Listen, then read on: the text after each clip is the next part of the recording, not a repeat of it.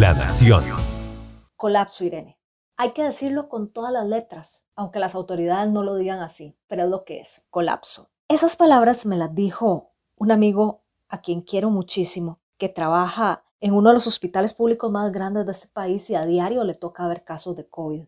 Vieran la angustia que le escuché en sus palabras y aunque él me las dijo el lunes, el día que precisamente las autoridades de salud salieron a hablar acerca de la situación que estaban viviendo los hospitales, él ya me lo estaba advirtiendo desde hace varias semanas. Y pues eso mismo me hizo a mí cambiar el tema que tenía para hablar hoy y hablar de lo que se está viviendo a diario en los hospitales y que tal vez nosotros en nuestro trajín diario y porque ya sentimos que estamos vacunados y, y que no vemos al virus en el aire, no dimensionamos. Pero que existe y que hay personas que lo están sufriendo de una forma como no la han visto en año y medio. Soy Irene Rodríguez, periodista de Ciencia y Salud de la Nación, y esto es Reportera de COVID.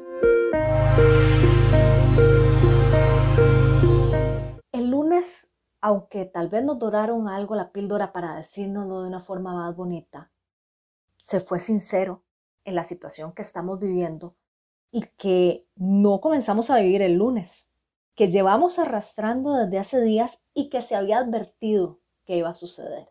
Se había advertido que iba a llegar un momento en el que cosas como las que estamos viendo hoy iban a pasar, en el que tuvieran que declinarse traslados de pacientes y que llegaran a más de 20 en un solo día, aunque después se les encontrara un espacio, se les declinaba en un inicio en el que no le pudieran dar la atención óptima a personas y en el que se dijera a las personas que por favor trataran de evitar necesitar de un hospital en la medida de lo posible, es decir, no exponerse, porque en este momento difícilmente se les va a poder dar una atención óptima a las personas.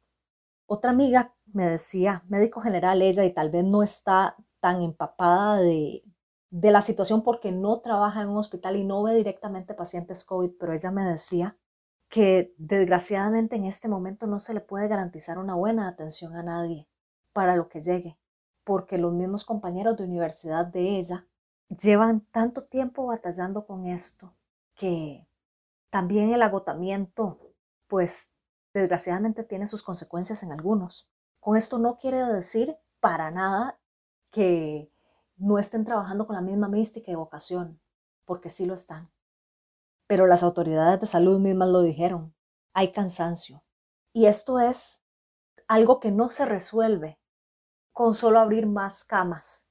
Sabemos que la capacidad para dar una atención óptima en cuidados intensivos es de 359 y esta la sobrepasamos hace rato y estamos superando las 470 personas en la seguridad social. Y sí, sonará muy trágico, pero es lo que es. Y no podemos ocultar la realidad. La realidad es que sí, que muchas, que la gran, gran, gran mayoría de personas que enferman de COVID-19 no van a requerir de un hospital. Pero la realidad también es que al haber una mayor circulación de virus, hay mayores probabilidades de enfermar y de desarrollar síntomas, de infectar a alguien más y de que haya personas que lleguen a buscar un campo en hospital. No es lo mismo infectarse cuando se está en, una, en un valle, por así decirlo, de casos, y otra muy diferente a un pico como el que estamos viviendo ahora. Sí, la situación suena horrible, especialmente cuando apelar a la responsabilidad individual, que es algo muy valioso, pues no todos podemos dimensionarla de la misma forma. Hay personas que necesitan salir sí o sí para ganarse su sustento y tienen que exponerse más que otras al virus. Hay personas cuyo estado general de salud ya es ya está comprometido y que desgraciadamente exponerse al virus puede ser peor. Y sí, a veces, aparte de nosotros, le gustaría ver más acción de parte de las autoridades y más restricciones. Pero la otra parte nos dice, ¿y cómo nos sostenemos? Y es esta dualidad en la que estamos caminando desde hace rato, de lo difícil de vivir una pandemia a estas alturas, en una situación económica como la que está el país. ¿Y qué queda en nuestras manos? Porque no nos toca tomar decisiones a nosotros en términos de salud pública. No, no está en nuestras manos tomar decisiones y ni las restricciones. Sin embargo, sí está en nuestras manos nuestras formas de cuidarnos. Vamos a una pausa comercial y volvemos con esto. La primera temporada de Casos sin resolver concluimos con una historia más de crímenes que quedaron en la impunidad. Le mostramos información sobre Alison García, la joven mamá de 19 años que fue asesinada. Su familia sospecha de un vendedor de drogas como presunto homicida. Vea este material y los 10 videos de casos en total visitando nación.com. Regresamos a Reportera de COVID. A mí la verdad me encantaría que todo fuera tan simple como muchas personas lo, lo pintan y que tener más camas disponibles o más equipo inclusive disponible, porque a veces no solo la cama, también son los ventiladores, las cánulas de alto flujo y otro tipo de dispositivos médicos que son necesarios para las personas. Lo más necesario aquí es el recurso humano, el que es finito, del que ya no se está con la especialización necesaria por más que se busquen, simplemente no hay. Y esas son las personas que llevan año y medio y más de estarnos atendiendo, que además de eso atienden otras enfermedades y patologías y que sí, son humanos, tienen limitaciones y se agotan.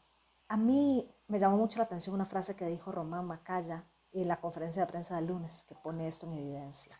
En cuanto a la ampliación de capacidad hospitalaria, la caja eh, ha venido haciendo esto desde que empezó la pandemia.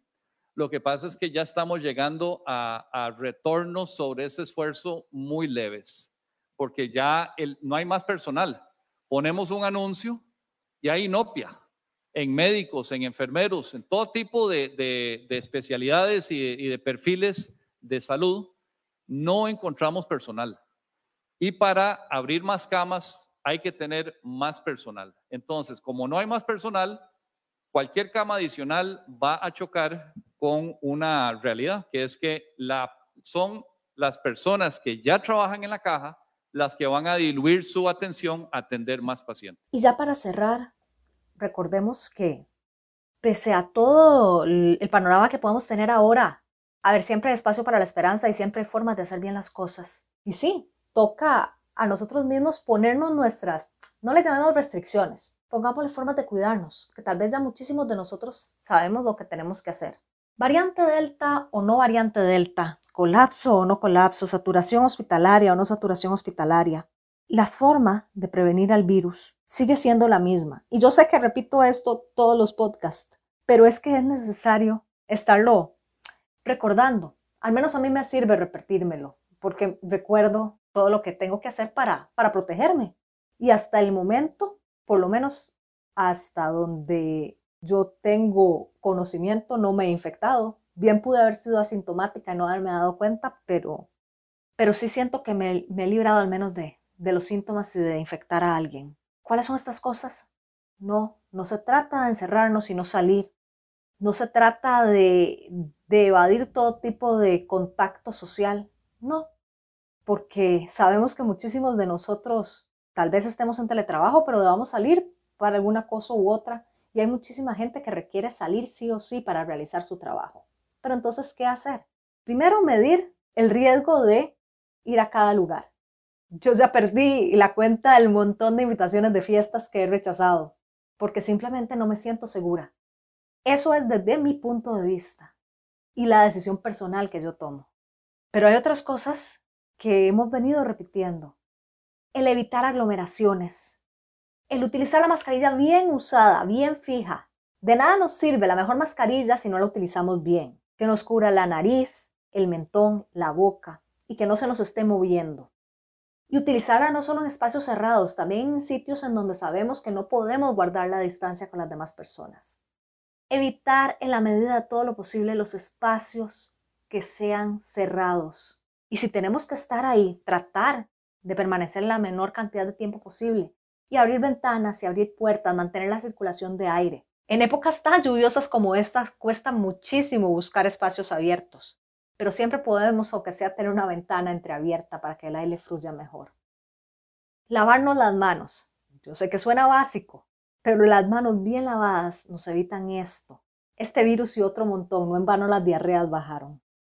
Y también saber que si tenemos algún tipo de síntoma respiratorio, acudir a hacernos la prueba y ahí sí evitar salir para no exponer a las demás personas.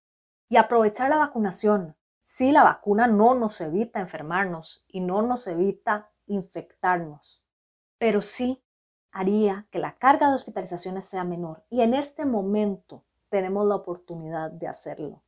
Si a usted le están adelantando la segunda dosis, no falte.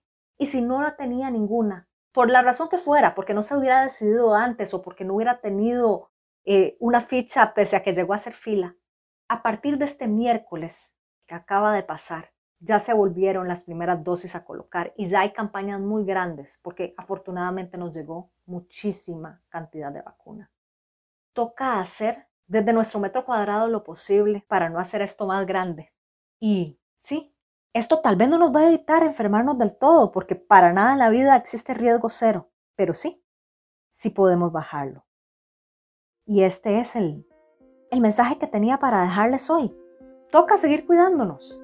Tampoco es que nuestra vida se vaya a paralizar, pero sí tenemos que entender que no estamos en 2019 y seguimos en pandemia.